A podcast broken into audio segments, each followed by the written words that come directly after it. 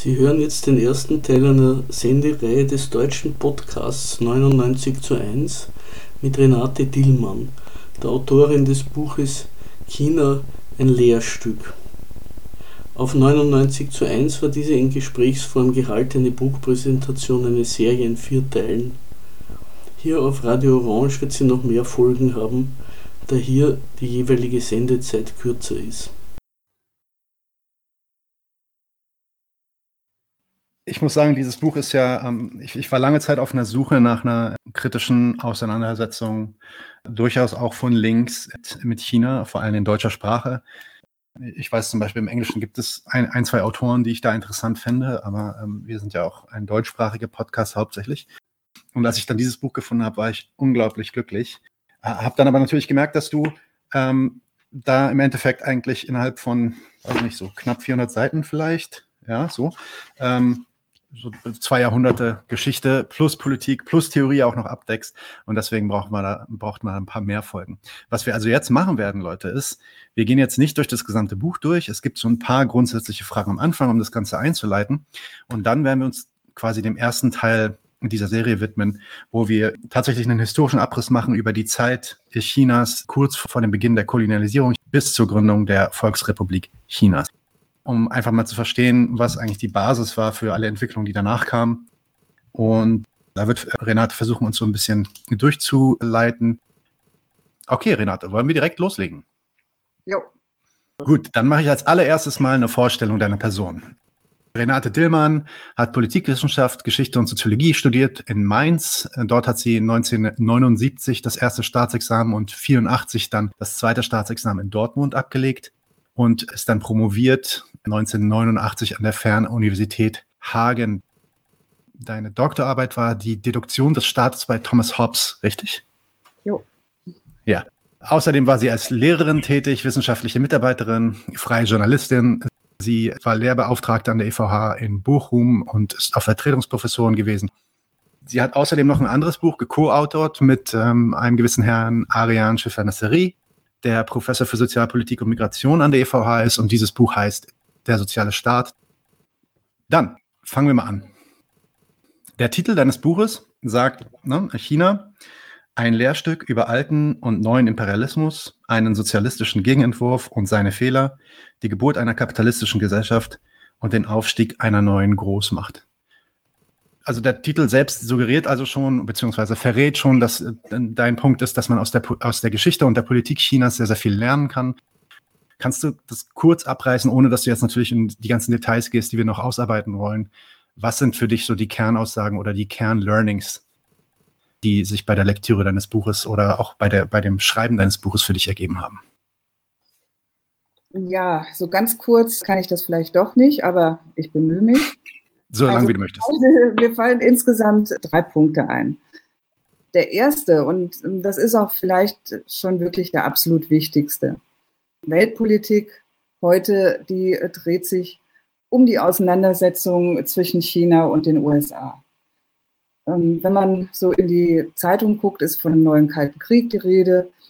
Allen Beobachtern ist inzwischen weitgehend klar, dass dieser Streit der beiden Nationen ziemlich unversöhnlich ist und die Weltpolitik der nächsten Jahrzehnte bestimmen wird.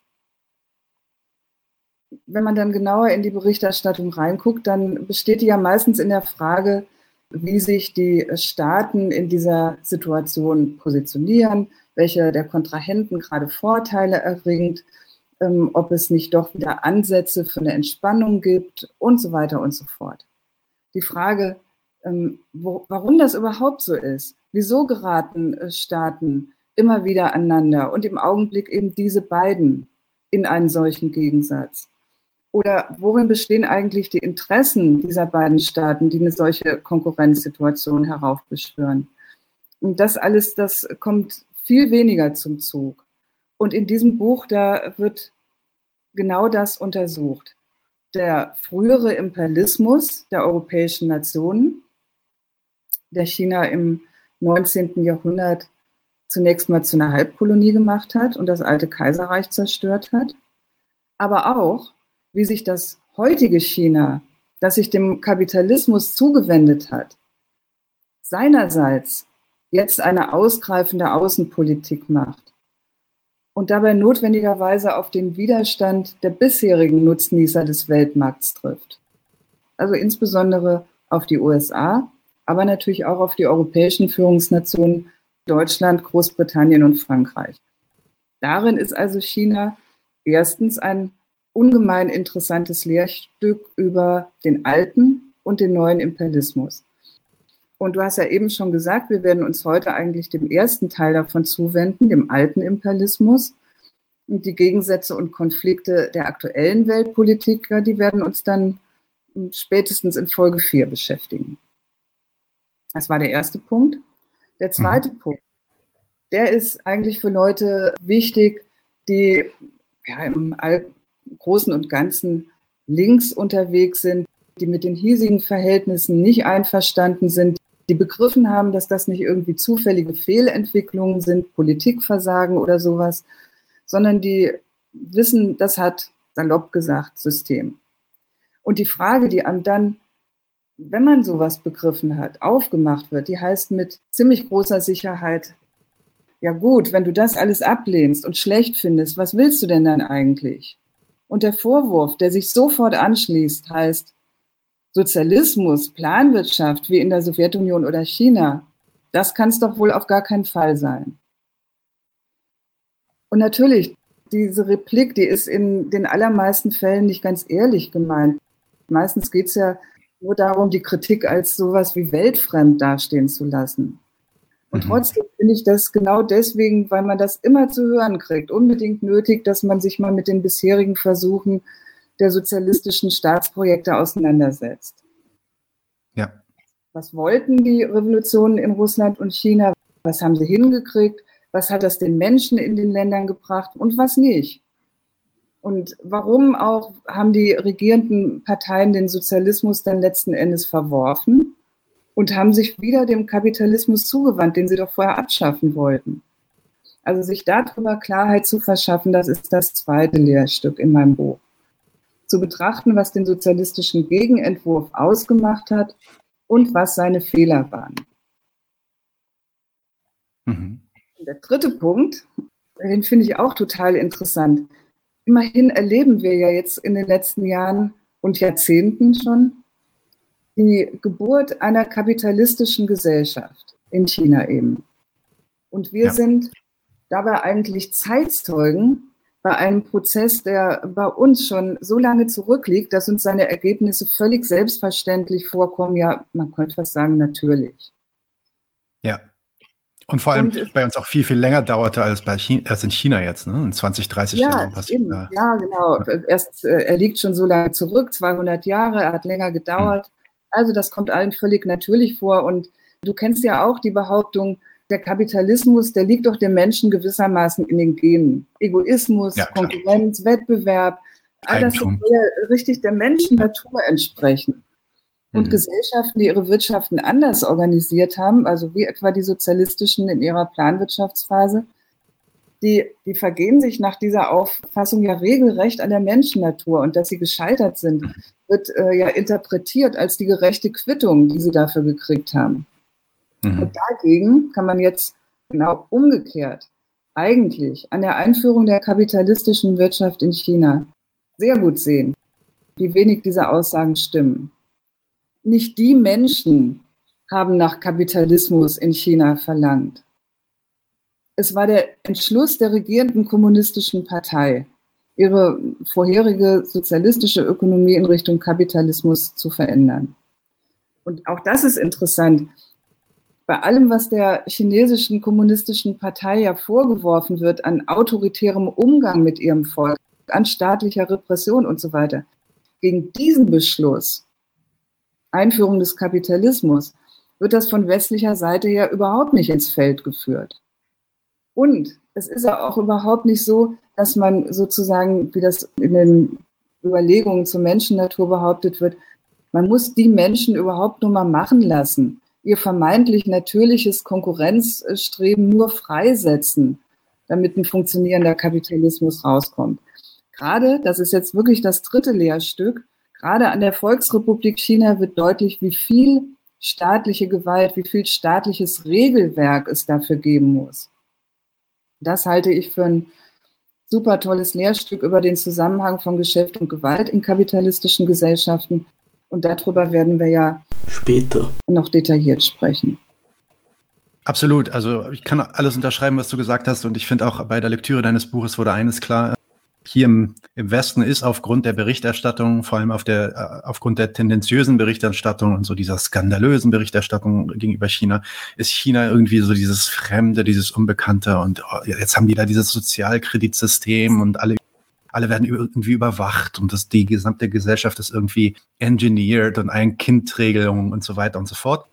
Wirkte das immer wie sowas ganz fernes. Und ich finde, was man, was man an deinem Buch merkt, ist, ähm, wie es natürlich aus einer ganz anderen Richtung kam und eine ganz andere Entwicklung auch grundsätzlich konkret historisch durchgegangen ist.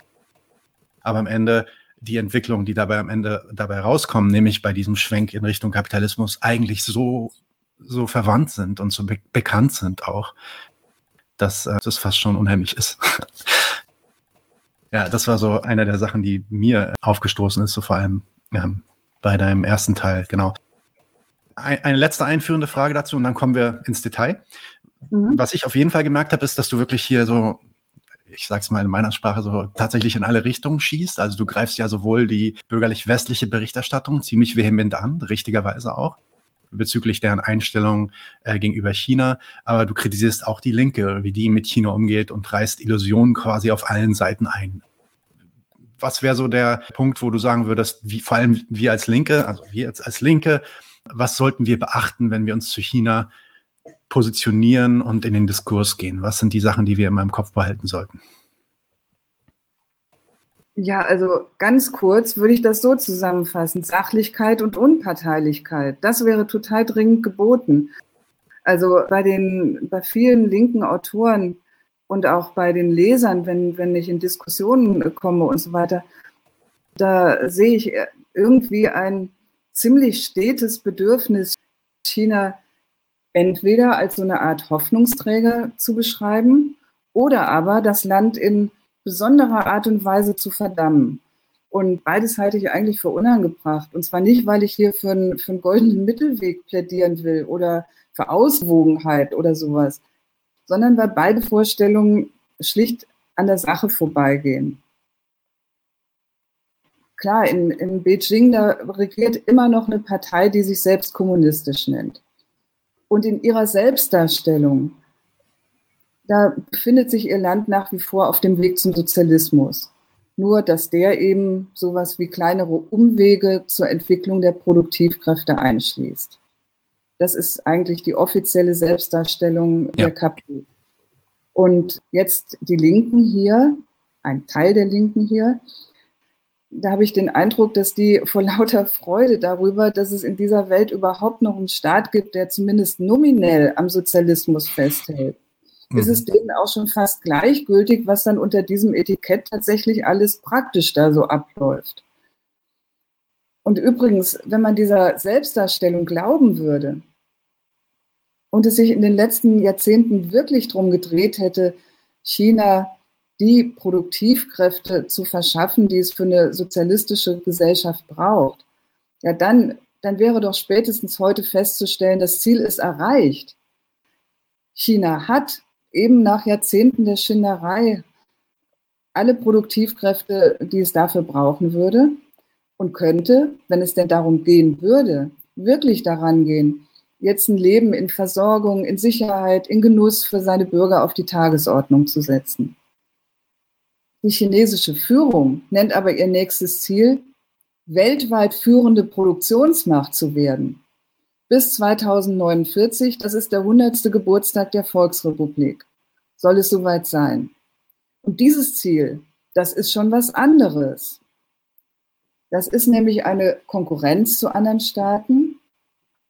Und für den Erfolg in dieser Konkurrenz werden neue Opfer, Anstrengungen und so weiter auf Seiten des Volks eingefordert. Und diese Art von staatlicher Ideologie, die sollte man der chinesischen Regierung wirklich nicht durchgehen lassen. Genauso wenig wie die verlogenen Behauptungen unserer Politiker hier.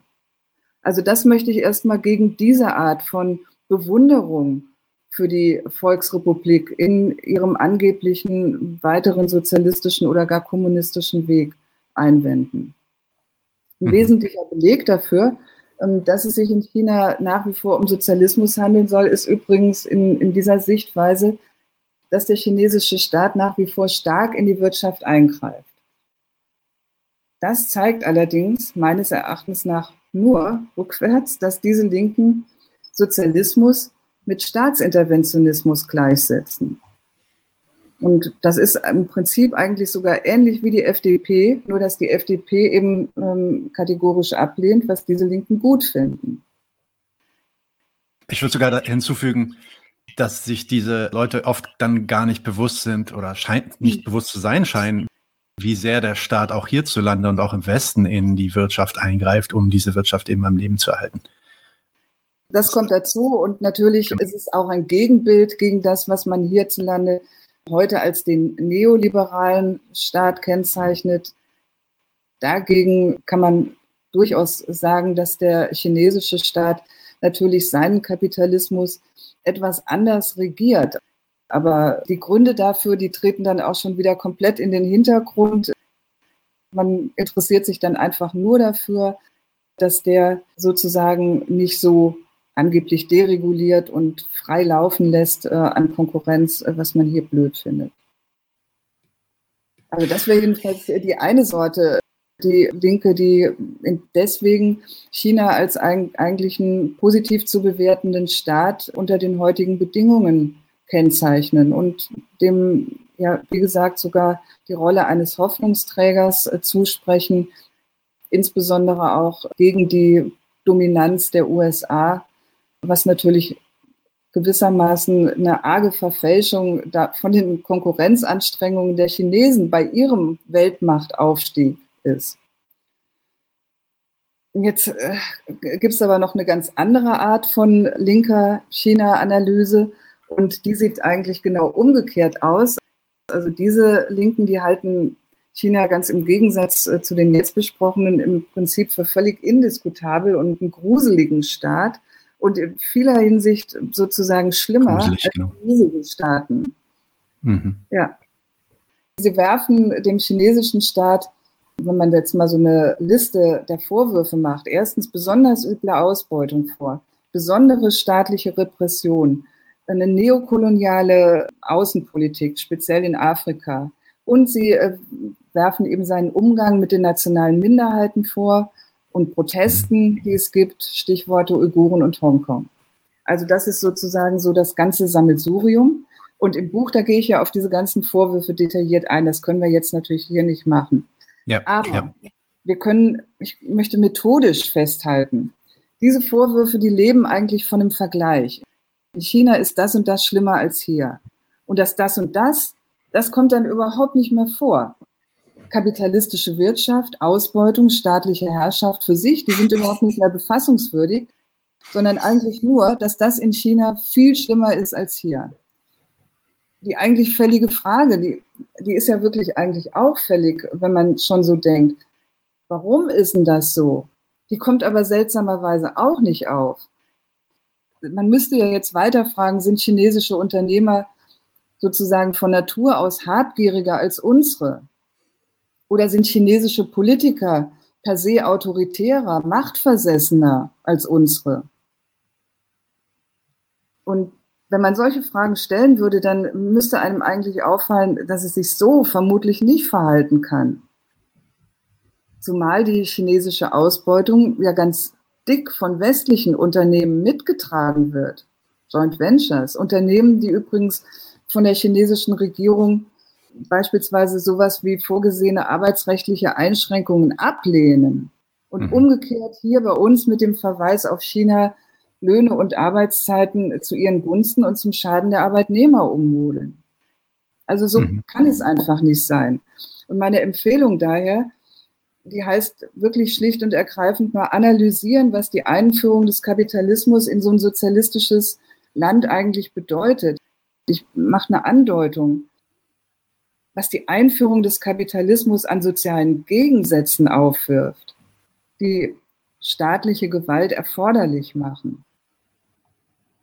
Und genauso müsste man analysieren, was der Einstieg eines solchen Landes in die ja längst fertige Weltmarktkonkurrenz eigentlich heißt. Und auch mhm. dazu eine Andeutung, die besondere Billigkeit von Lohnarbeitern ist ja das einzige Mittel in dieser Konkurrenz, wenn man als Land nicht über Öl und Gas oder ähnliches verfügt, was man gut verkaufen kann. Und wenn man von diesen politökonomischen Bestimmungen aber nichts wissen will, ja, dann nimmt man ihre Folgen natürlich weniger wahr als üble Notwendigkeiten einer kapitalistischen Ökonomie und des Staats, der den Kapitalismus für sich erfolgreich machen will, dann sieht man das als besondere Perfidie Chinas. Dann kritisiert man nicht das System, sondern man hat ein regelrechtes, in diesem Fall linkes Feindbild. Und diese Art von linker China-Kritik, die ist meines Erachtens nach ziemlich empfänglich dafür, von so einer aggressiven deutschen Außenpolitik, die ja sehr, sehr gern im Namen der Menschenrechte operiert, eingefangen zu werden. Also an dieser Stelle tatsächlich eine Warnung für das, was wir jetzt vor uns haben. Ein grüner Außenminister, das lässt meines Erachtens nach wirklich Schlimmes befürchten. Und sowohl in Sachen Militanz gegenüber China, wie aber auch in Sachen Zustimmung, ausgerechnet aus der Linken. Ja, nein, definitiv. Was ich schon für, für Gespräche mit Linken hatte über China, wo dann so Erklärungsversuche geschoben wurden auf irgendeiner kulturellen Basis oder ja, also ich muss, muss, teilweise muss ich schon sagen, eigentlich, äh, auch wenn die sich dessen vielleicht nicht bewusst waren, aber teilweise wirklich mit so rassistischen Stereotypen dann einfach gearbeitet hat, als ob das irgendwie was China-immanentes wäre oder was Kulturelles wäre, was, was dieses Volk irgendwie mit sich trägt von ansonsten eigentlich recht stabilen antikapitalistischen Linken. Das hat mir schon oft die Haare gesträubt. Deswegen umso besser, dass wir jetzt diese Folgen machen. Lass uns direkt in das erste Thema einsteigen. Wir möchten reden über die Zeit vor dem Sozialismus in der Volksrepublik China.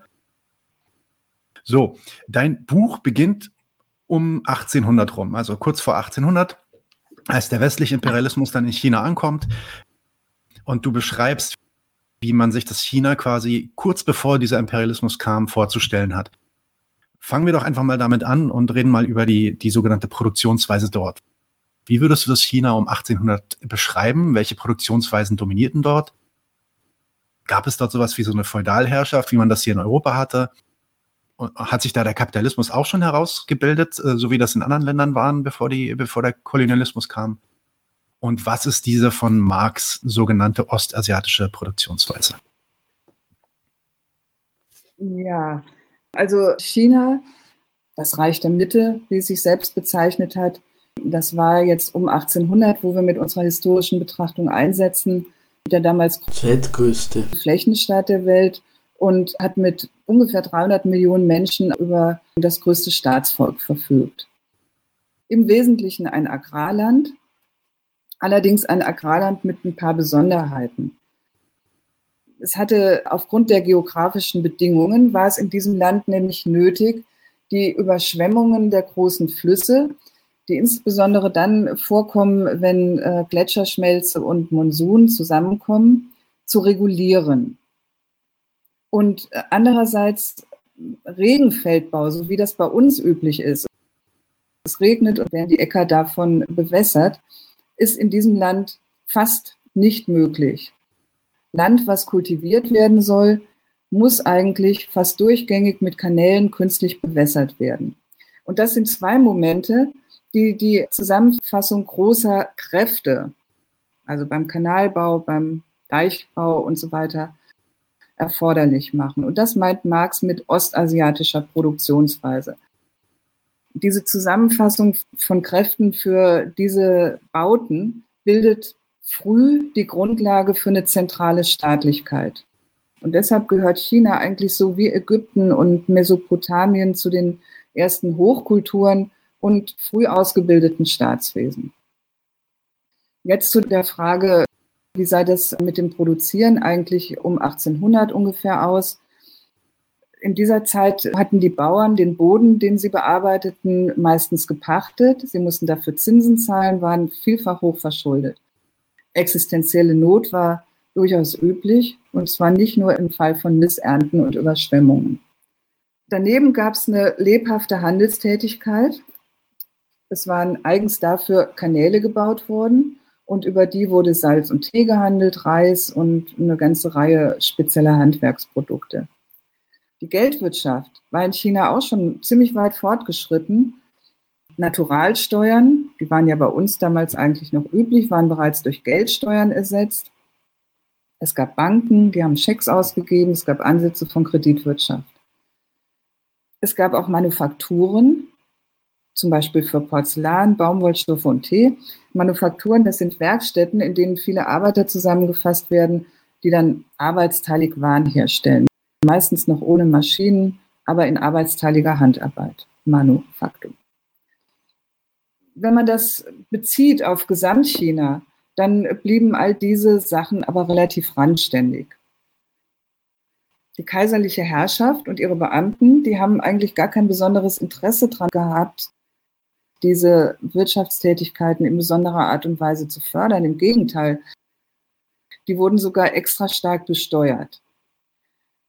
Für den Kaiser und seine Beamten war und blieb die Landwirtschaft die wesentliche Grundlage der Herrschaft. Man kann also so ungefähr so sagen, die Ansätze von kapitalistischer Warenproduktion waren einerseits vorhanden, blieben aber gewissermaßen in den Kinderschuhen stecken. Die wurden nicht zum neuen herrschenden Prinzip fortentwickelt, wie in Europa. Ich will jetzt vielleicht äh, an dieser Stelle da nicht weiter drüber nachdenken. Zu den Gründen mhm. könnte man natürlich auch noch was sagen. Dann will ich aber mal auf das Buch verweisen.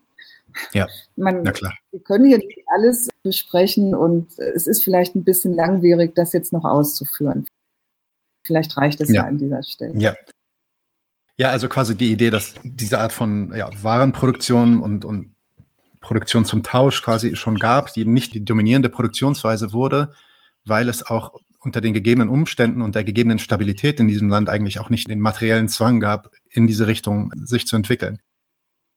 Und das ist auch eine der Sachen, die so bemerkenswert ist, ist ja, dass das, also erstmal, dass das Kaiserreich überhaupt in der Lage ist, gewissermaßen über eine zentrale Organisation ein riesiges Land mit den komplexesten ähm, Eigenschaften, ländlichen Eigenschaften überhaupt zu managen und dann auch in der Lage ist, dieses Staatssystem über so viele Jahrhunderte und ja eigentlich schon Jahrtausende irgendwie quasi, ja, quasi unverändert aufrechtzuerhalten.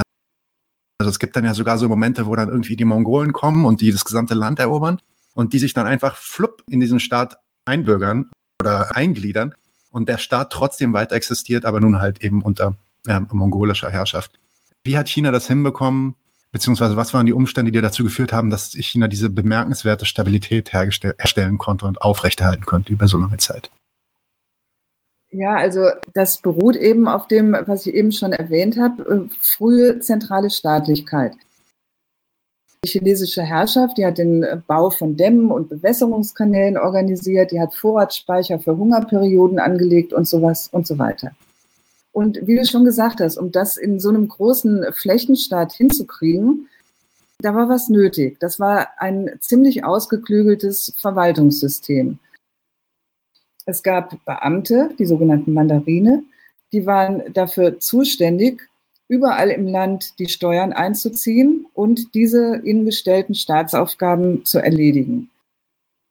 Sie haben da selber materiell von profitiert, wenn die von ihnen verwalteten Regionen prosperiert haben. Also das war ihnen zugestanden. Aber um umgekehrt zu verhindern, dass sie sich zu richtigen regionalen Konkurrenten des Kaisers entwickelt haben, da waren ihre Ämter nicht erblich. Großer Unterschied zum Feudalsystem in Europa, sondern die Ämter wurden ständig neu besetzt mit Kräften, die jetzt immer von der Zentralgewalt in einem langen Prüfungsverfahren ausgesucht wurden. Prüfungsstoff, das war dabei neben den chinesischen Schriftzeichen ungemein viele und der Kunst der Kalligraphie, dem Schönschreiben, war das die konfuzianische Ethik, die ja den Respekt vor dem Althergebrachten, den Vorfahren, dem Kaiser als dem Sohn des Himmels und so weiter gepredigt hat. Also wenn man das zusammenfasst, lässt sich festhalten, die zentralstaatliche Durchdringung des gesamten Reichs, das Besetzungsverfahren für die staatlichen Ämter, was verhindert hat, dass sich sowas wie kleine Gegengewalten gebildet haben, und die konfuzianische Ideologie, die haben diese Herrschaft insgesamt so stabil gemacht. Und du hast das auch schon erwähnt, ähm, das Reich der Mitte, das ist einige wenige Male von außen erobert worden, zum Beispiel durch Genghis Khan im 13. Jahrhundert und dann durch die Manchu im 17. Jahrhundert, beides mal von Norden her. Aber diese ja aus der Perspektive einer Beherrschung des Landes sinnvollen Strukturen, die haben eigentlich dafür gesorgt, dass die Eroberer, egal was für, für Art Völker sie bis dahin gewesen sind, wie sie bis dahin geherrscht haben, dass diese Eroberer den Nutzen dieser Strukturen ziemlich schnell begriffen und sie deswegen auch für sich übernommen haben. Insofern kann man sagen, die Eroberer haben sich selbst assimiliert und sie wurden quasi, um ihre Macht im eroberten China behaupten zu können, selber chinesisch. Mhm. Ja, das ist eigentlich ein interessanter und ja, bemerkenswerter Effekt und äh, tatsächlich hat er eben auch für die eben Jahrhunderte, ja Jahrtausende lange Stabilität dieses Reichs gesorgt. Nee, fantastisches Beispiel dafür auch, also wenn man das mal in dieser Basis- und Überbaumetapher denkt, also dass, dass es dann die ökonomische Basis gab, die dort mehr oder weniger funktionierte und über Jahrhunderte sich bewiesen hatte und auch eine ideologische, einen ideologischen Überbau gab und ein Staatssystem gab und, und Schulen und so weiter und den Konfuzianismus. Und, und dass eigentlich jede Macht, die dann irgendwie daherkam und sagte, okay, wir übernehmen hier jetzt, sich da geschlagen geben musste und sagen, sagen musste, alles klar, das ist quasi alternativlos, das machen wir so weiter. Das ist schon ziemlich beeindruckend, ja. Ich habe gemerkt, ich habe gerade eine Frage übersprungen, weil das ist, glaube ich, auch ein wichtiger Punkt zum Kaiserreich, weil wir im Westen hier natürlich auch das Kaiserreich immer äh, als, als ein Imperium charakterisieren, welches natürlich auch irgendwie ähnlich wie in unseren heutigen Imperien, die wir kennen, darauf bedacht ist, irgendwie zu expandieren und sich zu erweitern, seinen Herrschaftsraum zu vergrößern. War das wirklich der Fall? Würdest du das Kaiserreich Chinas als Imperium charakterisieren? Oder muss man da komplexer werden in der Analyse? Ja, wie gesagt, es war erstmal der größte Flächenstaat seiner Zeit. Also es hatte ordentlich expandiert und sich erweitert. Ne? Jetzt in der Zeit, von der wir jetzt sprechen, 1800, da kann man nicht mehr sagen, dass dieses Reich jetzt äh, auf Expansion und Erweiterung aus war. Es war aus seiner Sicht bereits arrondiert, wie der Preußenkönig sagen würde. Es war sich gewissermaßen selbst genug. Ein schönes Beispiel dafür ist äh, eigentlich das 15. Jahrhundert, ähm, an dessen Beginn, das war also einige Jahrzehnte vor Kolumbus, da hatte der chinesische Kaiser mal Expeditionen in alle Weltmeere geschickt. Und die waren ziemlich gut ausgerüstet, technologisch, vom Schiffsbau, der Navigation und alles, was die an Kenntnissen hatten, den äh, späteren Eroberern aus Europa weit voraus. Und diese chinesischen Flotten, die haben sämtliche Kontinente erreicht und haben da auch teilweise Ansiedlungen gegründet. Das kann man heute noch gut nachweisen. Und dann hat der chinesische Kaiser dieses Programm wieder eingestellt. Warum? Ja, so ganz klar ist es nicht, aber man kann auf jeden Fall festhalten, dass es vom Standpunkt seiner Herrschaft und ihrer wirtschaftlichen Grundlage eben diesem dafür sorgen, dass es eine funktionierende Landwirtschaft gibt, von deren Besteuerung die Herrschaft leben kann. Von dieser Grundlage her gab es offensichtlich kein zwingendes Argument, weitere Weltteile zu erobern oder auszubeuten. Das ist ja ein ungeheurer Unterschied zu den europäischen Staaten, zu denen wir ja gleich kommen. Absolut, Vielleicht, weil, ja, Entschuldige. Also ich wollte eigentlich noch als zweites Moment festhalten, dass die Chinesen natürlich, also das kaiserliche China, eine Armee unterhalten hat das aber auch da festzuhalten ist, dass seine Strategie eigentlich seit vielen Jahrhunderten, schon seit vorchristlicher Zeit im Wesentlichen defensiv war. Das war eben die chinesische Mauer, ein Bau, der über ewige Zeit hinweg und mit riesigen gesellschaftlichen Mitteln vorangetrieben wurde, um vor allem die Reitervölker aus dem Norden abzuwehren. Aber natürlich als Militärstrategie ganz eindeutig auf Erhaltung und nicht auf Erweiterung aus.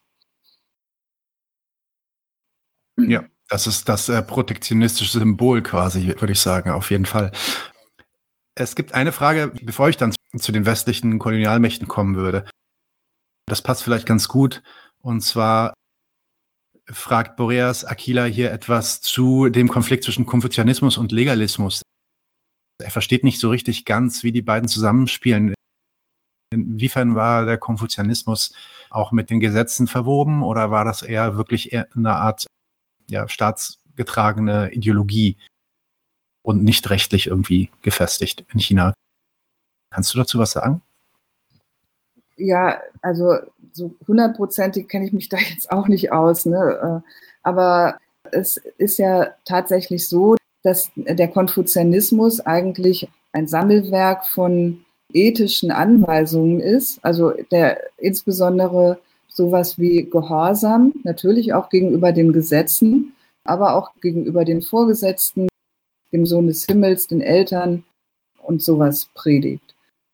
Und darin ist, der, ist die konfuzianistische Ethik eigentlich das Erziehungswerk, zu dessen Grundsätzen natürlich im Grunde genommen alle Gesellschaften in ihren Überbauüberlegungen kommen.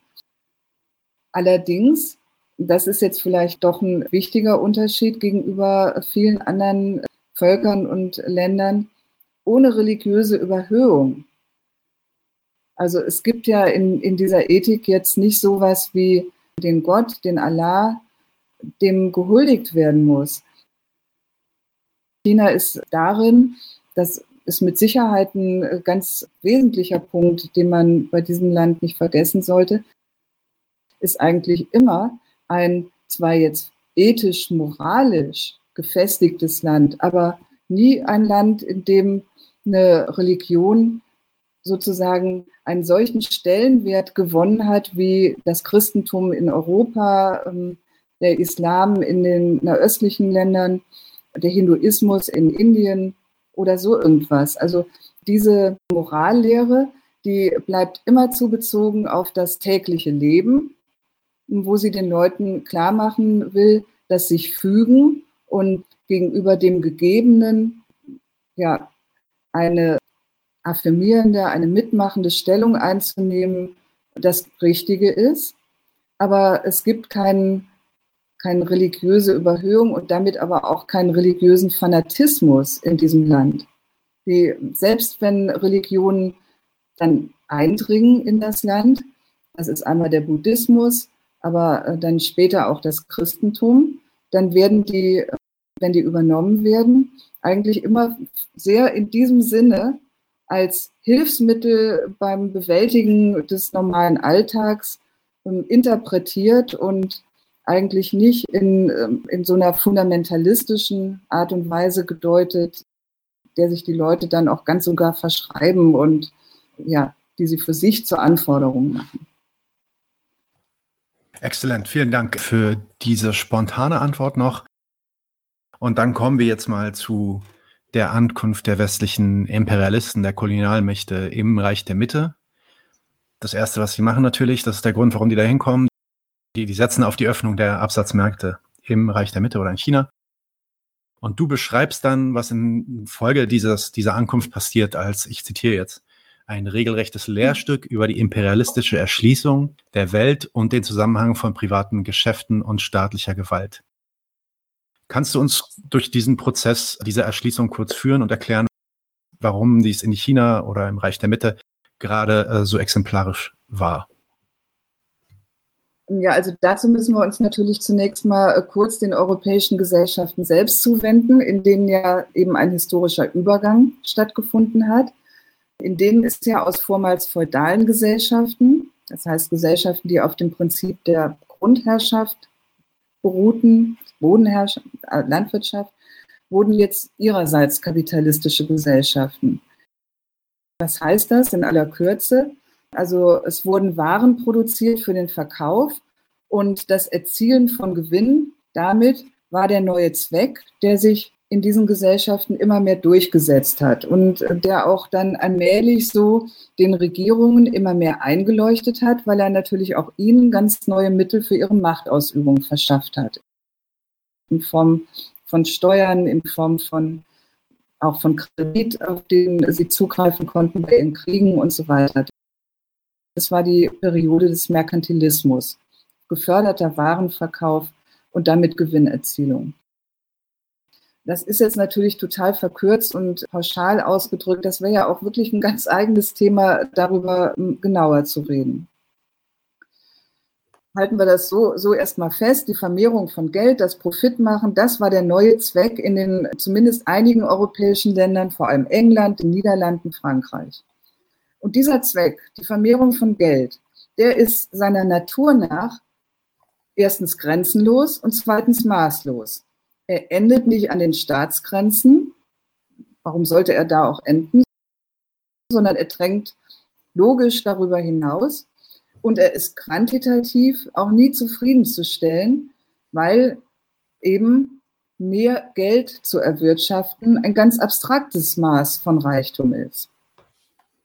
So, und dieses Geschäftsinteresse der europäischen Unternehmen, das drängt jetzt also in die ganze Welt. Das will überall kaufen und zu Hause verkaufen. Und es will umgekehrt verkaufen, was zu Hause produziert worden ist. Und nicht nur die Unternehmen, die dafür sogar eigene Gesellschaften gegründet haben, zum Beispiel die Ostindische Handelskompanie, die wollen das. Auch die Staaten wollen das, weil sie dadurch an Reichtum und Macht gewinnen. Und sie unterstützen die Interessen ihrer in die Welt drängenden Geschäftsleute deshalb ziemlich tatkräftig. Das war jetzt das Allgemeine. Jetzt mal der Fall China, wo man das exemplarisch studieren kann. Der chinesische Kaiser, der hat Geschäftsbeziehungen mit den westlichen Barbaren anfangs schlicht und ergreifend abgelehnt. Er hat den englischen Diplomaten, die bei ihm vorbeigekommen sind, einfach einen ganz tollen Satz gesagt, mein Reich hat alles im Überfluss und braucht nichts einzuführen.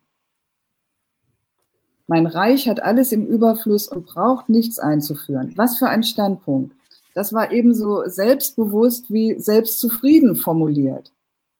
Dieser Kaiser hat allerdings überhaupt gar keine Ahnung davon gehabt, mit äh, was für einem harten Interesse er es dann zu tun gekriegt hat. England hat auf der Öffnung des Landes bestanden auf der Aufnahme von Handelsbeziehungen und hatte die da permanent damit äh, belämmert. Und irgendwann hat der chinesische Kaiser dem äh, mehr oder weniger widerwillig zugestimmt und für ein paar begrenzte Produkte den Handel zugelassen. Und damit beginnt das ganze Drama, während chinesischer Tee in England wirklich ganz schnell zum Absatzschlager wird, haben sich die englischen Waren, das waren vorwiegend Textilprodukte, in China total schlecht verkauft. Vermutlich, weil sie für die dort vorhandene Zahlungsfähigkeit der Leute schlicht zu teuer waren. Was heißt das? Es resultiert eine negative englische Handelsbilanz daraus, aus diesen Geschäften. Es findet fortwährender Abfluss von Silber aus England nach China statt. Und das war natürlich überhaupt nicht der Zweck der ganzen Operation. Das sollte nicht sein. Also verfällt die Ostindische Kompanie auf ein Gegenmittel, zur Kompensation, den Opiumhandel. Sie lässt Opium in Indien anbauen, das war ja damals schon englische Kolonie, und schmuggelt es nach China, wo Opium bis dahin verboten ist. Und das ist ein super toller Erfolg für ihre Handelsbilanz. Allein zwischen 1829 und 1840 sind 45 Millionen Silberdollar aus China nach England geflossen. Also für diese Seite wunderbar. Der kleine Kollateralschaden besteht darin, es gibt jetzt sechs Millionen Opiumsüchtige in China. Es gibt Korruption. Es gibt einen zunehmenden Verfall der chinesischen Verwaltung, weil ähm, allein damit dieser Opiumschmuggel äh, funktioniert, eine Menge Leute bestochen werden müssen und das mit Opiumsucht auch bei denen einhergeht. So, jetzt gibt es natürlich Versuche des chinesischen Staats dagegen vorzugehen. Es gibt ein sehr interessantes Buch von Rudolf Brunngraber. Das ist ein alter Sozialdemokrat gewesen. Das heißt Opiumkrieg. Und dieses Buch, das schildert die Geschichte des chinesischen Beamten, der diesen Opiumhandel per Verbot stoppen wollte. Es gab auch Aufstände der chinesischen Bevölkerung gegen diese barbarischen Ausländer. Und all das, das wurde brutal niedergeschlagen. England hat dann im Jahr 1839 sogar einen regelrechten Krieg dafür geführt, dass seine Schiffe in aller Freiheit anlanden und ihre Waren und das Opium verkaufen können. So, und am Ende musste der chinesische Kaiser, das muss man jetzt überlegen, das war bis dahin für sein Volk der Sohn des Himmels, der musste eingestehen, dass er gegen die Kanonenbootpolitik der europäischen Mächte hilflos ist. Dass er das alles zugestehen muss, äh, was die von ihm verlangen. Karl Marx, der hat übrigens über diesen Krieg als Korrespondent berichtet, als Korrespondent einer amerikanischen Zeitung, der New York Daily Tribune. Und seine Berichte darüber, die sind wirklich sehr lesenswert. Mhm. Wenn man das kurz zusammenfasst, ich mache noch eine kurze Zusammenfassung die ausgreifenden kapitalistischen Geschäftsinteressen, die rufen nach staatlichem Begleitschutz. Flotte, Armee und Diplomatie, die erzwingen die Öffnung von Gesellschaften für kapitalistisches Geschäft, die das überhaupt nicht wollen. Die Folgen davon, die zerrütten die vorgefundene Wirtschaft und das bis dahin so stabile Reich in vielfacher Hinsicht. Und irgendwann ist das Land natürlich nicht mehr fähig, die herrschaftlichen Funktionen überhaupt wahrzunehmen. Die ausländischen äh, Mächte, von deren Kredit es inzwischen abhängig geworden ist, reißen sich alles, was für sie interessant ist, unter Nagel. Sie ziehen Steuern und Zölle ein. Sie, die englischen kolonialen Menschen, die ziehen jetzt äh, Steuern und Zölle in China ein. Sie bauen sich da Eisenbahnen, die für ihre Handelsinteressen passend sind und natürlich nicht etwa für die Entwicklung des Landes. Und ansonsten lassen sie in dem Land alles, was für sie nicht nützlich ist, verkommen. Ja, in China, das vielleicht noch zur Erklärung des Begriffes, da existiert ja weiterhin eine chinesische Herrschaft und die wird auch pro forma weiterhin anerkannt. Und da nennt man dieses Auftreten der Europäer Halbkolonialismus im Unterschied zu ihren Kolonialgründungen an vielen anderen Stellen der Welt. Weil sie, weil sie die bestehenden Herrscher quasi noch an der, formal an der Macht ließen. Genau. Mhm. Die werden, vielleicht das, selber auch gemerkt haben. Ist ja nicht erobert worden. Ne? Vielleicht ja. war eben das eine Nummer zu hoch. Ähm, ja. Vielleicht lag es aber auch daran, dass es so viele Europäer gab, die sich eigentlich um China gezankt haben ja. und man mhm. deswegen eigentlich am besten klarkommen konnte damit, indem man den Kaiser formal weiter einfach herrschen ließ und sich äh, das Land nach den eigenen Interessen aufgeteilt hat.